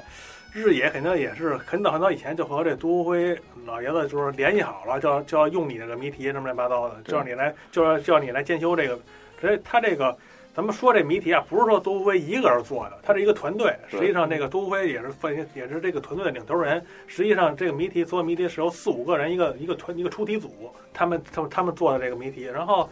杜乌龟实际上百度百科里也有也有比较比较多的写，就是说它是一个，它好像是一个智力一个这个智力开发的这么一个科学家是吧？嗯，说就是研研研研究，尤其尤其是研究这个三到六岁这个小孩儿，对，就玩完以后明显觉得自己智商变低了，这 雷顿。这这都这都是日本小孩三到六岁解的谜题是 吧？我都我都解不开。对呀，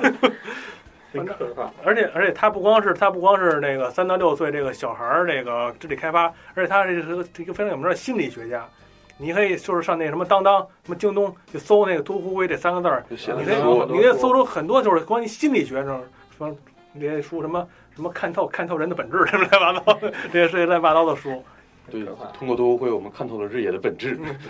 而且而且而且那个都会那个三到六岁什么小学什么什么儿童开发智力这套丛书，很多年前就引进了。我看我看都是第 N 次印刷了，都已经嗯，所以就是应该他在这方面的经验是已经相当丰富的应。该是算是世界级水平的。对，所以就是能支支撑起来谜那个雷顿这种以谜题为核心玩法的这么一个游戏。对，就是啊说每代的谜题出的没有让人觉得就是说有问题的那种。对，就是可能有就是就特别少吧，对就是很少因人而异。然后是这这种类型我不爱做。我们公司那时候我们项目经理特别喜欢做那种，就是呃什么有四个人，然后他推理的那种那是吧互互互相说话，对对对说话说话有对有推理有对，然后有一个人说的是假有的人，是假的，啊有几个就人是真的。他他就特别喜欢玩那种题，他每次就是加班的时候，然后就策划没什么活儿，然后偷摸在那玩儿玩游戏，他站我后面，他说，我以为他要让我干活儿，他说，这题我我我我我爱拿过来拿过来，让我来玩儿。对比较比较擅比较擅长逻辑对推理那就种。对我就也有有有的人他会喜欢这样的题，有的人他会喜欢那样的题，然后他这里会面选的拼图啊这种，对，还有就拼图是是拼图，应该是算是谜题里最难的。对啊，我华容是道嘛，真是受不了。我是最不会玩拼图的。还有什么就是数学类的啊，当当然对最可气的就就是是。嗯脑筋急转弯，就是脑筋急转弯儿， 这而且有的就给你虚标分儿，还看看起来特别高，对，然后你会自己会觉得这个这个题肯定但我特觉别得大部分难。都是你不要不要往往难处想， 实际上就是一拐弯就到，特别好玩。嗯，对，而且他有的是用用语言迷惑你，有的是用他那个图图片为图片迷惑图你，片迷惑你。实际上就是说，给我一种感觉，就是有的有的题分儿特高，实际上它挺简单的；对有的有的题分儿特低，但是死活又解不出来那种感觉。实际上还是跟你还是跟你说擅长的一些一些对，一些一些类型有有有关系。我我最不擅长的就是那个拼图拼图。我也是，啊你记不记得二代二代他们上火车之后之后有一个是有一个、啊，一火车那一个不是不是一个火车是收拾箱子、啊收拾收拾箱子，就是说、啊说把东西都放进去说那游那游戏我他妈看攻略过的，第二那那那那应该是系列中头几个谜题，对，我他妈码了一下午，我也没没我也没把它码箱子里边儿去。嗯，那个我倒还好，但是我就不喜欢数学类的。九梦数学我是好数，学类贼好， 我特别喜欢主要数学类主。要是什么呀？主要它那个，比如同一个类型谜题吧，它还有各种不同进的阶版进阶对版。对，它这码箱子还不是说不是说就是说，呃它比如说拼图吧，嗯有的图片是固定的，比如说左右的位置，左右位置是固定的，你就码就行了。啊，但有然后的是可以转，进，进阶版是可以转，嗯再进阶版还还能翻面儿。嗯。然后在那翻面儿那，我直接我直接就看攻略，我肯定过不去，你知道吗？还有就是那个国际象棋那个好像也是有那个一直在，就是它它有它有它有它有一它有一部分谜题都都是都是进阶版，嗯，反正反正就是说各种各样的谜题都适合各种各样不同的人嘛。但是搭配的也比搭配的也比较好。你们就是说到用不用那小金币？我用啊，我我是我能用就用。我是 不用就我是尽可能的找，然后尽可能的不 用。我尽可能能插着攻略就插攻啊略。然后先记录一下，然后那用完之后再再再再再呃 不我就是全用完，不记录也都不记录，就是包括我现在玩奥德赛也是，所有的 提示这什个么就是全都不区看。别。奥德赛不是可以拿金币买提示吗？我全买，有多少钱买多少钱的。对啊，然后我就买了那个九千九百九十九那衣服，然后他的钱都用来买提示 了，然后对，我我就一兜里有一点提示千都不买，，先买然先后买自己十个都啊提示。想的要爆炸了。有的题肯定你必须得看攻略，毕竟就是日语对对对，就是像那种文字类的那种日语题题啊，但日语题现在越来越少，基本上就没有但了。是就是到后越来往后那种题就越少了。因为我没有没有我没有玩过美版的，我不知道那日语题里相对应的美版它会怎么出。它应该能得相应的本地化一下嗯吧？对人人那么正规的市对，场，肯定是本地化，但是我具体的内容我就没啊没没尝试过。再找个带词儿的梗啊什么对，的。那就对我想想你们你们玩没玩过美版？没有啊，啊，美版我看过视频，说美版那些配音反正也挺葛的， 一个可能你听惯日文的，你听见美版的配音，你都你都觉得鸡皮疙瘩都出来了。 Professor Layton，对，反正还得要感谢一下汉化组。 这些谜题，你们有有没有有没有什么想出的一些经典有意思的谜题？啊今天我说我说那个那个就那个水管子， 啊，六代那水管子，就是上面有一堆字跟你讲什么考古学家要要清扫，但是这水忽忽然没水了，然后怎么办？然后下面是一堆考古学家考古的那个图，然后他这块哪儿没水了？看连水管没有问题啊，每个水管都没有问题啊。 诶，你为什么踩我水管？ 圈住大哥的脚， 大大哥踩了水管。他他是他是找半天，他好像是那个 A B C D E 嘛，嗯，说就说让说说让说你圈一啊个。让你圈一个，对，这这种谜题，我第我印象第一次见的这种谜题，好像是应该是二代，就是恶《恶魔之乡》里。然后呢，其中有一个就是那种，就是好错综复杂迷宫一个管子，然后尽头是一个发臭的一个物体，然后最后是给你俩塞子，说问你堵堵住哪哪两个眼儿，然后你就能让这个人闻不到这个气这这个臭味儿，然后最后告诉你把把那人的鼻子堵上，因为底下那仨是怎么着都通的。 嗯，太欠了这种题。然后那个第第第一个应该是一代，出来，其实应该是前十道题里面有一个的，说说是有一只老鼠，说是两只老鼠在一块儿，然后多长时间就能生，但然后 然后然后多长时间就能再生，结果他那个图里面只有就是他是只有一只呃，现在你有一只老鼠，然后然后给你放的放的那个一个房间里一个礼拜，然后之后能有多少只老鼠？结果还是一只，但是因为一只老鼠生不了，这个就特别欠。对，什么玩意儿？对，经经常这对啊，就在一代里面，一代里面一开始就这特种条条件就限特别快制就能碰见这个这个谜题。 咱们说了啊，那个那个杜福辉老爷子去年去世了，然后七代的负责人就变成另外一个人了。对小年轻儿，对，小年轻儿也可以提提一句，他的他的他的严波邦明啊，八七年出生的，今年也刚三十岁，据说就是一个就是就是那种少年天才吧，加入一个什么什么俱乐部，这俱乐部就是说这智商得多少多少多少多少以上，才才能加入什么国际组织啊，这是国际组织，因为在世界上能达到这个水平的天才也并并不多。嗯他们怎么没请我呀？ 完完了又尬聊了， 冷场了。把请把窗户关一下。我觉得可以期待一下，就是看一下后面这几座。目前这期待这期待那个啥，期待一下，期待是吧？期呃刚不刚才不听嗯不用不用期待了，刚才听星剧说，嗯就某些地方应该还是可以的吧？嗯、有些谜谜题题什么的还可以，啊但那是有可能有第一些座嘛，你不就不一定说是是可不能能发挥失常，或对者不能说要是要求人每一道谜题都那啊么精益求精，或者说是还没对有毕竟树立起来自己的风格毕那竟种。周无辉是好几十年的经验了，人嗯家现在他现在对这哥们慢儿慢积对攒。才三十岁，但是确实这座有些谜题确实让我读起来就是说也，当然确实现在没玩过汉化，只能玩日文版的这种，去去再加上语言的这些障碍，确实谜题读起来很可费能他劲。那思维方式跟日本人好像还不太一样，是吧？对，反正很诡异，感觉有的有些时候，就是说，比方说让你碰时钟，你我我到到现在我不明白碰那时钟要干什么，然后最后告诉你就是不就是不碰它他就是为了引导你呗，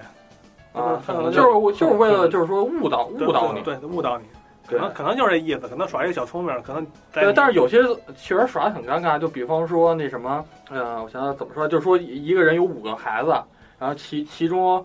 告诉你，呃，其其中是怎么着，五个孩子，然后告诉你他的年龄岁数，然后最后问你次女的这个岁数是多大，然后但是只只给你三个年龄，然后最后就是你通过推，就是很明显就是基本上都不用过脑子，就是说最后剩那俩肯定是同同年同月同日生，就是同时生那种双胞胎，然后最后随便写一写一个，就是说推断出那数字，就结果就就是对的。我当时就是解这具体的谜题题面我有点忘，反正当时看那谜题我就觉得很很怪异，就是它很明显就是说一开始就告诉你是五个人还是怎么着，然后最后就告诉你这么一回事儿。但具体题面我有点忘，反正当时玩的时候我说这这不太不应该了，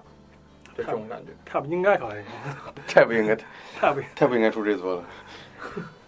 反正就是真的就是说题面的叙述上确实有一些很难，就是说不不是正常说话那种感觉似的，就是很怪异让你读起来。这这是我对这个雷顿女士的这种感觉吧，大部分谜题是这样，我感觉。是吗？那可能还可能还是因为这个汉化原因吧，可能汉化组会啊会从中国人的思维之后，把你的谜题的谜题的语言对重新重对对新重新重新组织一下。但是但是后边儿就像雷顿，就是多胡辉老爷子后后边儿设计就是 3DS 的这两座，其实我、就是、也是玩日本版，对啊，就这没有样就没有这种感我觉得就是我很玩的也顺是日文版，也就是挺顺的。对很很舒服感觉。然后这座就是有的时候我确实不明白他到底想让我干什么，就大概是这样。但是有些谜题设计也是还是挺有意思的，就比方说我刚才说的那道那个星球的那这个星的那个题，就是给你一幅画，然后其中有月亮有星有呃月有月亮的星空，然后底下有一湖面，然后湖面然后那个上边有九颗星星，然后呢湖湖面上又又映射了九颗星星。最后问你图中总共有多少颗星，然后最后你又选，你说数怎么数都是九颗呀、然后你写发现不对，然后后来最后可冥思苦想说，要不然水上倒影也算上什么的，就想算了各种的方法，结果都不对。后来就一一步一步试，然后最后试出答案，发现哦，这个又给我出一个脑，算是脑筋急转弯吧。就说九颗星星加一颗月亮，月亮也是一颗星球，然后这是十个，然后再加上地球本身，地球也是一颗星球，然后所以说就是十一颗， 就大概这种感觉。看这种谜题在二代还是还是几代里面有也也有过一个类似的，让你把星星全都连成一块儿，连成一个五角星，哦然后其中你得连到地球上，对对最对，最后一颗得连到地球上。对，我啊这个想想起那个，就是那种吼西，就是这种日语的这种这种，嗯就是一语双关那种。对对。反正这个我还当时玩儿还挺喜欢，就是这这种类型的谜题。其实就是感觉还是可以期待一下后面续作的。对啊我我觉得我这现在 这个系列应该还可以再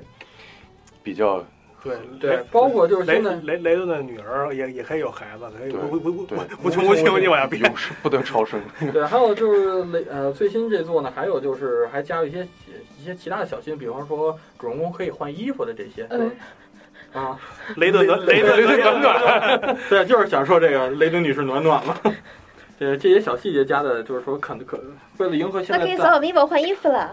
啊，没有 Amiibo 不是，就是说到到 NS 啊、钻火出不都可以扫扫对 vivo 就是各种换衣服吗？之后就可以，对吧？支持全全系列任天堂出的所有 Amiibo，对，可以这可样以衣服。可以加补丁嘛，嗯，对，可以换衣服什么 的一点一级一点一升级补丁。刚才也提到了，巧周跟巧周跟日野实际上也有也是有过交集的嗯，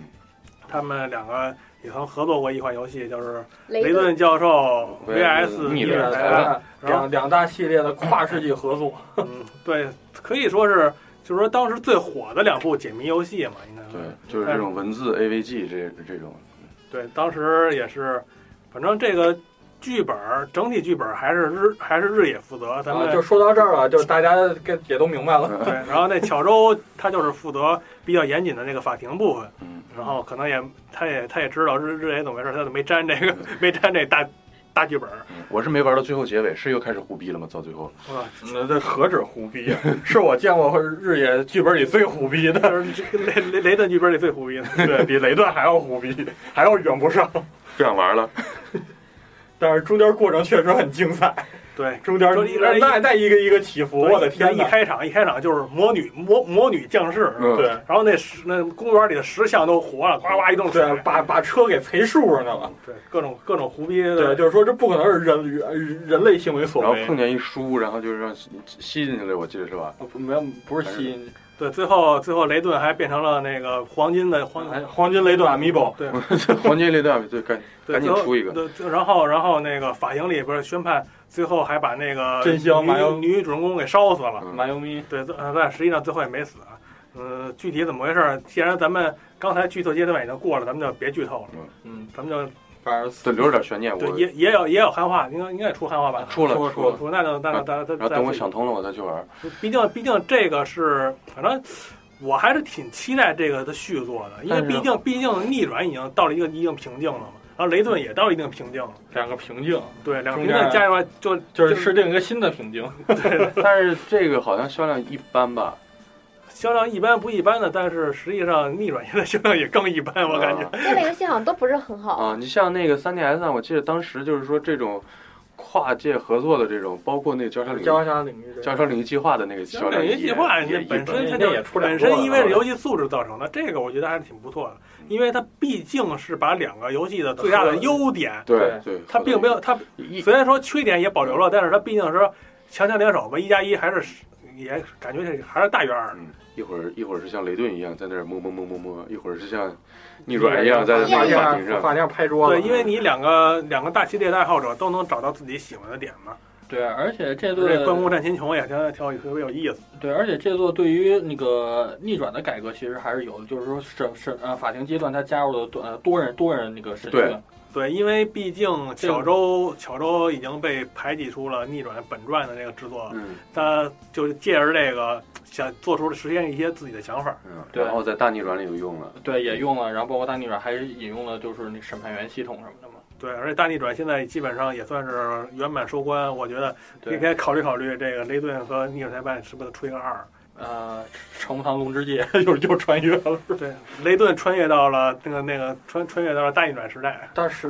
都是英国伦敦哎，嗯对啊，都是英国伦敦。对，就是说雷直接直接在当时就在英国伦敦认识了一个叫雷顿的，对，然后跟福尔成摩不斯成不堂中之介 VS 福尔摩斯 VS 雷顿教授。对 可以的，我觉得这企划真的可以有。再做一沙盒是吧？沙盒，我记得之前不是网友这人提过这，这谜题谜题和那小金币必须得找，自己到到三 D 世界自己找，自己顶 顶顶顶箱自己找。真可怕。 然后没，啊，基本上也说这么多，咱们是没想到能聊这么长时间啊。实际上，反正前面那段儿挺实际上挺水 的，就是叫剧情那段儿实际上挺水的。因为是确实我隔的时间有点久啊隔了的时间有点久，就是当时玩了就当时考虑，当时实际上考虑录这期节目，这也纠结了很久，说剧透还是不剧透，是吧？嗯要说不不剧剧不剧透的嗯话，就说聊得太憋屈了。太干，而且对，而且要如果剧透的话，可能就是说对新接触的这些人确实不太友好。对，而且我们记得也不是很清楚，对，对，说不定我们剧透的是错的呢，你们可以这么想。那大 头应该是没错。 雷顿中国站长，你赶紧醒醒啊！别别别别别别欺骗过去。这不是这这这已经拉黑饭堂取关了，已经。好了，咱们这个雷顿今年也是十周年，咱们赶上这个时期做这些总结性的节目吧，也就是也是随便聊聊聊这些皮毛是吧？对对咱们就是说期待一下它的后续更好的发展吧。对，对我们就是抛砖引玉，然后你要是有更好的喜欢聊雷顿的，也可以跟饭堂联系，然后再往细了聊。真可怕。然后总而言之呢，就是雷顿女士呢，很明显要有续作，咱们大大家就可以等着继续她的续作，咱们一一起去玩儿，嗯甚至就是最后可以引用一下雷顿女士通关以后的一句话，就是将这部作品致致敬多多多胡都会老爷子，对嗯多胡辉老爷子。那如果要是真真真的续作出在 Switch 上，是不是有可能期待一下中文？对，但关是关关中，但是 Level Five 还是我好像没有一部正式游戏的官方中文吧？对二之国也现在没公布吧？但是啊对现现在目前不是目前 Switch 上这个在向一个好的方向发展嘛？对对但问题嗯但是是问很题多是第三方 Switch 都开始此位是好像 Level Five 这呃个 Switch 也不破解，着急啊！ 我破解出出出汉化版，我快点吧！你被拉黑了。这个主持再人怎么这样？再买一台，一般都是两台机对子，一一一台玩正版，一台玩破解。嗯，反正也希望 Leo Five 能出个汉化、呃、中文什么的，对是我吧们？一个美好的期待。对，二之国，你先呃最最起码你任天堂这边先不说，你先索尼那边嗯出个中文啊试什试么的试水是不嗯是？ PS 嗯二之国二，对啊，行，咱们这期节目也就先到这儿吧。好，聊的也挺累的。对啊，咱们咱 们这解谜吧。 对，索感罗瓦谢大纳家塔的塔，支持。说说到饭堂，我想到一个谜题，嗨，大家好，广告时间到了。现在在微博、荔枝、微信公众号、网易云音乐、iTunes 里搜索“饭堂电台”，就能收听我们的节目啦。如果你喜欢我们的节目，就请留下评论和建议，当然不要忘记转发和点赞哦。现在就来加入我们的讨论吧。我们的 QQ 群是幺五五六幺七零幺四，你记住了吗？告诉我们你最擅长的话题，做下一期的偶像主播，赶快行动起来吧！